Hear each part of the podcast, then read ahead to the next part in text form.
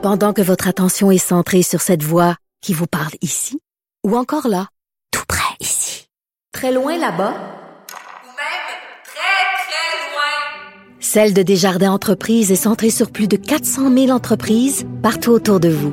Depuis plus de 120 ans, nos équipes dédiées accompagnent les entrepreneurs d'ici à chaque étape pour qu'ils puissent rester centrés sur ce qui compte, la croissance de leur entreprise.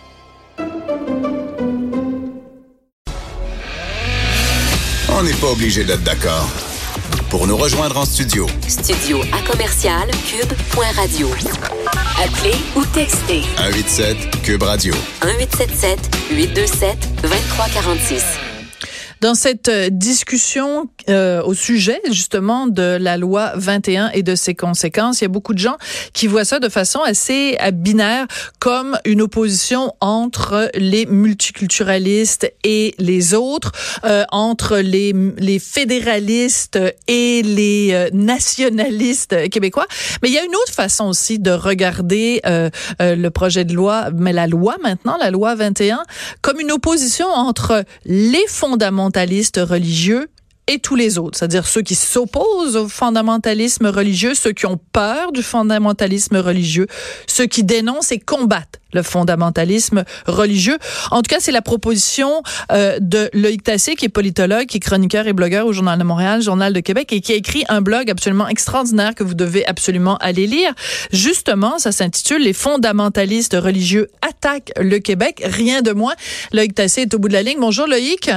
Bonjour. Très intéressant la perspective que, que vous amenez parce que vous faites ce qu'on appelle communément dans les milieux euh, intellectuello, euh, euh, voilà, dans, dans, les hautes sphères, on appelle ça changer de paradigme.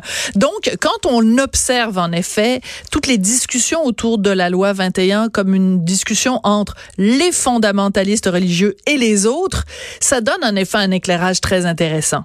Oui, je sais. On appelle la loi 21 la loi sur la laïcité et je pense qu'elle est un peu mal nommée. Il me semble en fait que ça repose sur la vieille opposition qu'il y a au Québec contre la religion, on, la connaît, on sait que la Révolution tranquille a rejeté une grande partie du fondamentalisme religieux euh, catholique, et je pense qu'en fait c'est le même combat qui est en train de se poursuivre. Et d'ailleurs, je parle beaucoup à des gens plus âgés que moi, mhm. des gens qui ont subi de, de plein fouet euh, toute la rigueur, euh, j'allais dire de la terreur catholique, mais c'était en effet de la terreur catholique euh, qui était imposée au Québec jusqu'au début des années 60. Ben, tout à fait, parce que étaient mis à l'index ceux qui pensaient pas comme il faut, étaient mis à l'index les livres qui étaient pas comme il faut, euh, et on ne n'obtenait pas de travail au Québec euh, si on n'était pas, euh, si on ne, ne faisait pas son chapelet et son Ave Maria, si on n'était pas. Donc, oui, c'était une forme de, de terreur.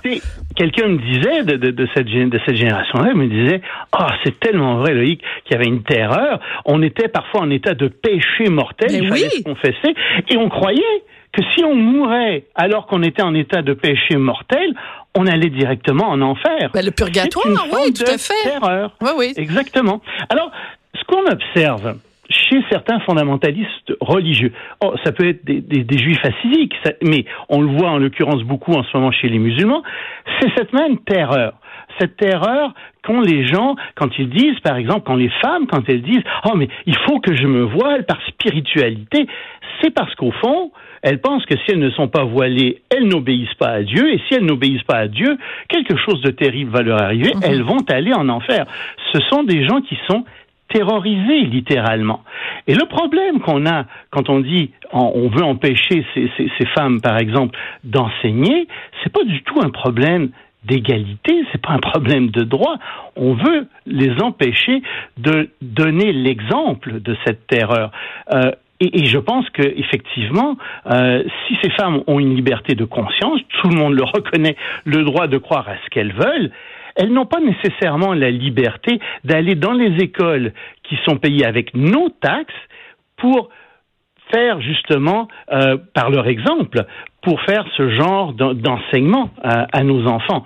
Ça, non. Et je pense que c'est à ça que les Québécois réagissent beaucoup. Tout à fait. Alors, je veux juste revenir avec vous, Loïc, sur euh, un texte qui a été publié dans le New York Times, puisque je, je citais tout à l'heure en, début d'émission. Euh, c'est en fait Dan Bilevski, qui est donc le correspondant du New York Times euh, au Québec, qui a écrit un texte le 17, donc, sur justement la, la, loi 21, parce qu'évidemment, ça fait parler partout à travers le monde. Oui, oui, Et, bon, son article est quand même assez équilibré, je dois dire. Et parmi les personnes qui sont en faveur de la loi 21, bon, il n'est pas allé voir les gens habituels, les Jemila Ben Habib et compagnie. Il est allé voir une dame qui s'appelle Amani Ben Ammar, qui a 34 ans et qui est comptable et qui a immigré euh, à Montréal. En, elle est partie de la Tunisie il y a six ans. Mhm. Elle vient d'une famille euh, musulmane et elle dit qu'elle appuie la loi 21 parce que c'est très important, selon elle, que ceux qui représentent l'État dans des positions d'autorité apparaissent neutres. Alors, je vais juste vous citer euh, Madame Ben Ammar. Je trouve ça très important je traduis au fur et à mesure. Elle dit comment un juge qui porte un, un voile islamique peut être considéré neutre dans un cas qui impliquerait quelqu'un qui est homosexuel, en faisant référence, bien sûr, à la vue euh, à l'opinion des musulmans fondamentalistes qui condamnent l'homosexualité. Et elle mhm. continue en disant la diversité est importante dans une société, mais l'État doit éviter d'avoir un conflit entre les obligations professionnelles de quelqu'un et la religion. Et elle termine en disant, j'ai quitté mon pays, la Tunisie, à cause de la pression de l'islamisation et je ne m'attends pas à retrouver ça au Québec. C'est voilà. important ce qu'elle dit. C'est très important parce que des pays musulmans subissent beaucoup cette pression, pas tous les pays musulmans, mais un certain nombre. Et euh, il faut savoir, par exemple, qu'en Égypte, il y a 30 ans, il y a personne qui portait le voile, ou très peu. Même chose en Algérie, même chose dans plusieurs pays. Et en fait, c'est sous la pression des intégristes, des fondamentalistes islamistes, que les femmes ont été tranquillement obligées, obligées à mhm. porter le voile, à leur corps défendant. Et d'ailleurs, à peu près 90% des musulmans un peu partout dans le monde se disent contre le port du voile. Il y a une telle pression communautaire qui existe que les femmes se sentent obligées de le faire ou alors ben, la pression vient des croyances religieuses parce que justement des intégristes musulmans les ont convaincus qu'elles allaient en, aller en enfer si elles ne portaient pas de voile. Et donc effectivement c'est ce que je dis aussi dans mon livre, attention, mm-hmm. si elles viennent au Canada et au Québec, c'est parce que justement il n'y a pas beaucoup de fondamentalisme ben religieux. Il n'y en a pas. Et il faut faire bien attention, la Constitution de 1982 n'est pas une Constitution qui laisse libre champ au fondamentalisme religieux. Au contraire, l'esprit de la Constitution de 1982 est un esprit qui est très moderne, qui laisse une certaine liberté de conscience religieuse dans la sphère privée, mais c'est tout tout à fait. Et vous parliez tout à l'heure, Loïc, de l'Égypte, et euh, en disant que bon, il y a 30 ans, euh, il y a, c'était pas, c'était pas du tout monnaie courante de porter le voile. Et vous avez sûrement vu circuler, parce que ça circule beaucoup, euh, ces images euh, de Nasser, donc qui était euh, le chef de l'État égyptien. Ce sont des images qui datent de 1958, dans lesquelles il rit, mais il se bidonne en, en se moquant des frères musulmans qui suggèrent que les femmes devraient être obligées à porter le hijab. Oui. Donc on a le chef de l'État égyptien on est en 1958, on n'est pas en 1834 là. Euh, donc c'est tout récent qui dit qui, mais qui mais qui se bidonne en disant ben voyons quelle drôle d'idée demander aux femmes de se voiler c'est donc bien ridicule et regardez le chemin. Vous avez, à cet égard-là, il y a une autre anecdote que j'aime beaucoup, c'est celle d'Atatürk en Turquie, euh, qui euh, a modernisé la Turquie. Euh, et jusqu'à Atatürk, les femmes portaient un voile parce que et ça remonte à des millénaires. Parce que dans ces régions-là, en fait, euh, on avait interdit aux prostituées de se voiler. Et donc, les femmes, pour montrer qu'elles n'étaient pas prostituées, ont commencé à se voiler. Alors, qu'a fait Atatürk? Eh bien, il a dit désormais, toutes les prostituées devront se voiler. Eh bien, du jour au lendemain, toutes les femmes ont enlevé leur voile. c'est assez, c'est assez formidable. Mais tout ça pour dire que quand on regarde ça, euh, votre votre lien, le lien que vous faites dans votre texte, donc avec ce fondamentalisme, en fait, il, est, il, il s'applique surtout parce que euh, dans, pour pour les enseignants, je trouve que c'est là que que le, le bas blesse le plus parce que il est le plus visible. Mais pour toutes les personnes en, en position d'autorité, euh, vous savez, le voile malheureusement est devenu un manifeste politique d'un islam radical. Une femme qui porte le voile va dire, bien sûr, je le fais euh, parce que je le veux bien, etc. Non, non. Elle est en même temps, qu'elle le veuille ou non, elle est aussi le symbole, elle est devenue le symbole d'un islam euh, fondamentaliste. Et c'est ça le problème. Et je ne dis surtout pas qu'il faut attaquer ces femmes individuellement, parce que malheureusement des gens le font. Euh, je pense que ce sont des femmes qui souffrent. C'est important de le rappeler. C'est important de le rappeler, Loïc. Oui, oui, On ne vise pas les femmes. Oui, tout à fait. Et il faut pas faire ça. Mais ce sont des femmes qui souffrent, mais il ne faut pas non plus céder euh, aux gens qui disent ah c'est une question d'égalité des femmes. C'est tout le contraire. C'est exactement le contraire. En fait, ces femmes donnent l'exemple d'une doctrine religieuse fondamentaliste qui dit que les femmes sont inférieures aux hommes. Et parce qu'elles sont inférieures aux hommes, elles doivent se couvrir. Mhm. Il faut bien rappeler ça. Oui, mais aussi, je trouve qu'on trouve, on touche à quelque chose d'assez fondamental quand on dit, euh, puis j'ai écrit à de nombreuses reprises là-dessus, quand il y avait euh, à l'époque cette jeune policière qui euh, portait le hijab et qui était à l'école de police et qui disait, mm. ben là, moi, je pourrais plus euh, travailler comme policière. Puis je lui avais écrit une lettre en disant, mais non, c'est pas, c'est pas l'État qui va vous empêcher de devenir policière, c'est vous qui allez vous empêcher de faire ce métier dans lequel vous allez peut-être être très bonne si vous refusez d'enlever le voile. C'est qu'on a inversé le, le, le, en quelque sorte le fardeau de la preuve. C'est-à-dire que la dispense ne devrait pas être une dispense de l'État, ça devrait être une dispense religieuse. Si elle veut se faire dispenser par l'imam parce qu'elle fait quelque chose, ben qu'elle aille se faire dispenser de ça. Euh, d'ailleurs, dans, dans le, c'est pas rare d'avoir des dispenses dans la religion musulmane. Euh, en théorie, tout musulman qui vit, par exemple, à l'extérieur d'un pays islamique n'a pas à faire le ramadan il en est exempté. Euh, toute ah, personne qui est malade n'a pas à faire le ramadan. Toute personne, il y, a, plein d'exceptions pour toutes sortes de choses. Alors pourquoi est-ce qu'il n'y aurait pas une dispense pour ça? Et ça, les musulmans qui sont des musulmans euh, qui sont modérés, qui sont des musulmans modernes, vont dire mais oui, c'est évident, elle n'a qu'à enlever son voile. Il n'y a rien dans la religion musulmane qui demande à ces femmes de garder le voile. Elle le fait par intégrisme et ça pose un problème.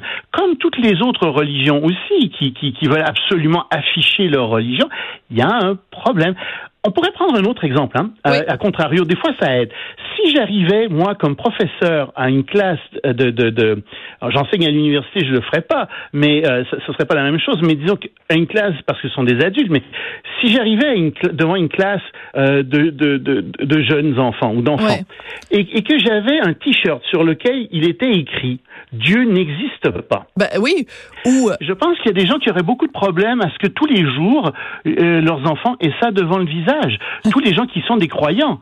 Ce serait en effet, rentrer dans la conscience des enfants et leur dire euh, je ne crois pas en Dieu, Dieu n'existe pas. Vous ne devriez pas y croire non plus. Non, mais de toute façon, oui. Puis même Loïc, de toute façon, la loi euh, des, des qui, pour ce qui est des fonctionnaires, on peut pas être un fonctionnaire travailler pour le gouvernement et afficher ses opinions politiques. On peut pas travailler pour le gouvernement et arriver avec un macaron disant euh, euh, François Legault est un est un est un est un cabochon. On peut pas dire ou, ou, avoir un truc euh, du PQ ou de ou peu importe là ou de Québec solidaire ou quoi ou qu'est-ce.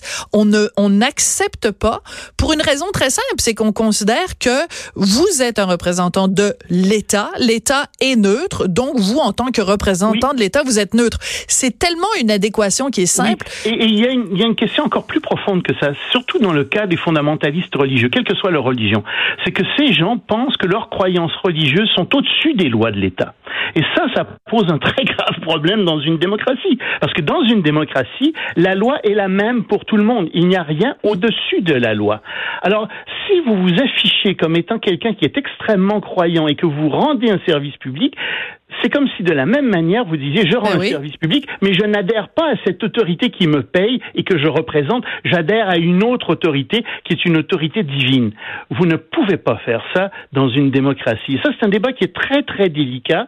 C'est un débat qui rend beaucoup de gens extrêmement inconfortables. C'est un débat qui n'a jamais été complètement vidé non plus dans nos démocraties. Ben tout à fait. Puis euh, je vous dirais que c'est un, c'est un débat qui, qui touche donc toutes les religions parce que on pense par exemple à euh, Jean Tremblay qui est est l'ancien maire de Saguenay et qui euh, donc faisait sa petite prière avant chaque conseil municipal parce que pour lui, à ses yeux, la loi de Dieu était plus importante que la loi des hommes.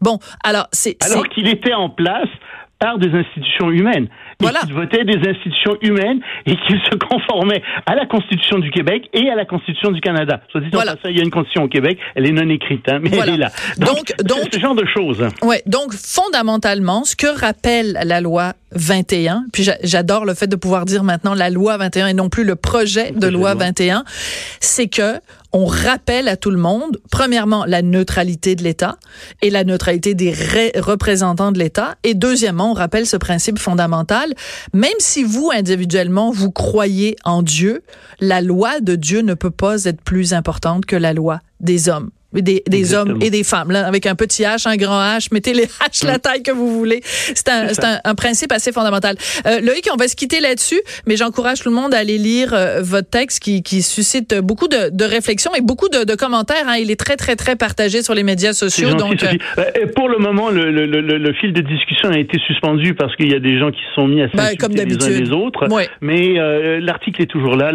c'est-à-dire le blog est toujours là. Euh, il est accessible. Voilà, mais vous pouvez amplement euh, le, le partager, même si vous ne pouvez plus le commenter, parce qu'évidemment, dans chaque fois qu'il y a des discussions comme ça, il y a des dérapages et c'est bien triste. Merci beaucoup, Loïc Tassé. C'est un plaisir. Loïc, donc, qui est politologue et chroniqueur blogueur au Journal de Montréal, Journal de Québec. Après la pause, le Dong de Digne et Dong, le Paul de Pierre et Paul et le Papa de la petite vie, Claude Meunier.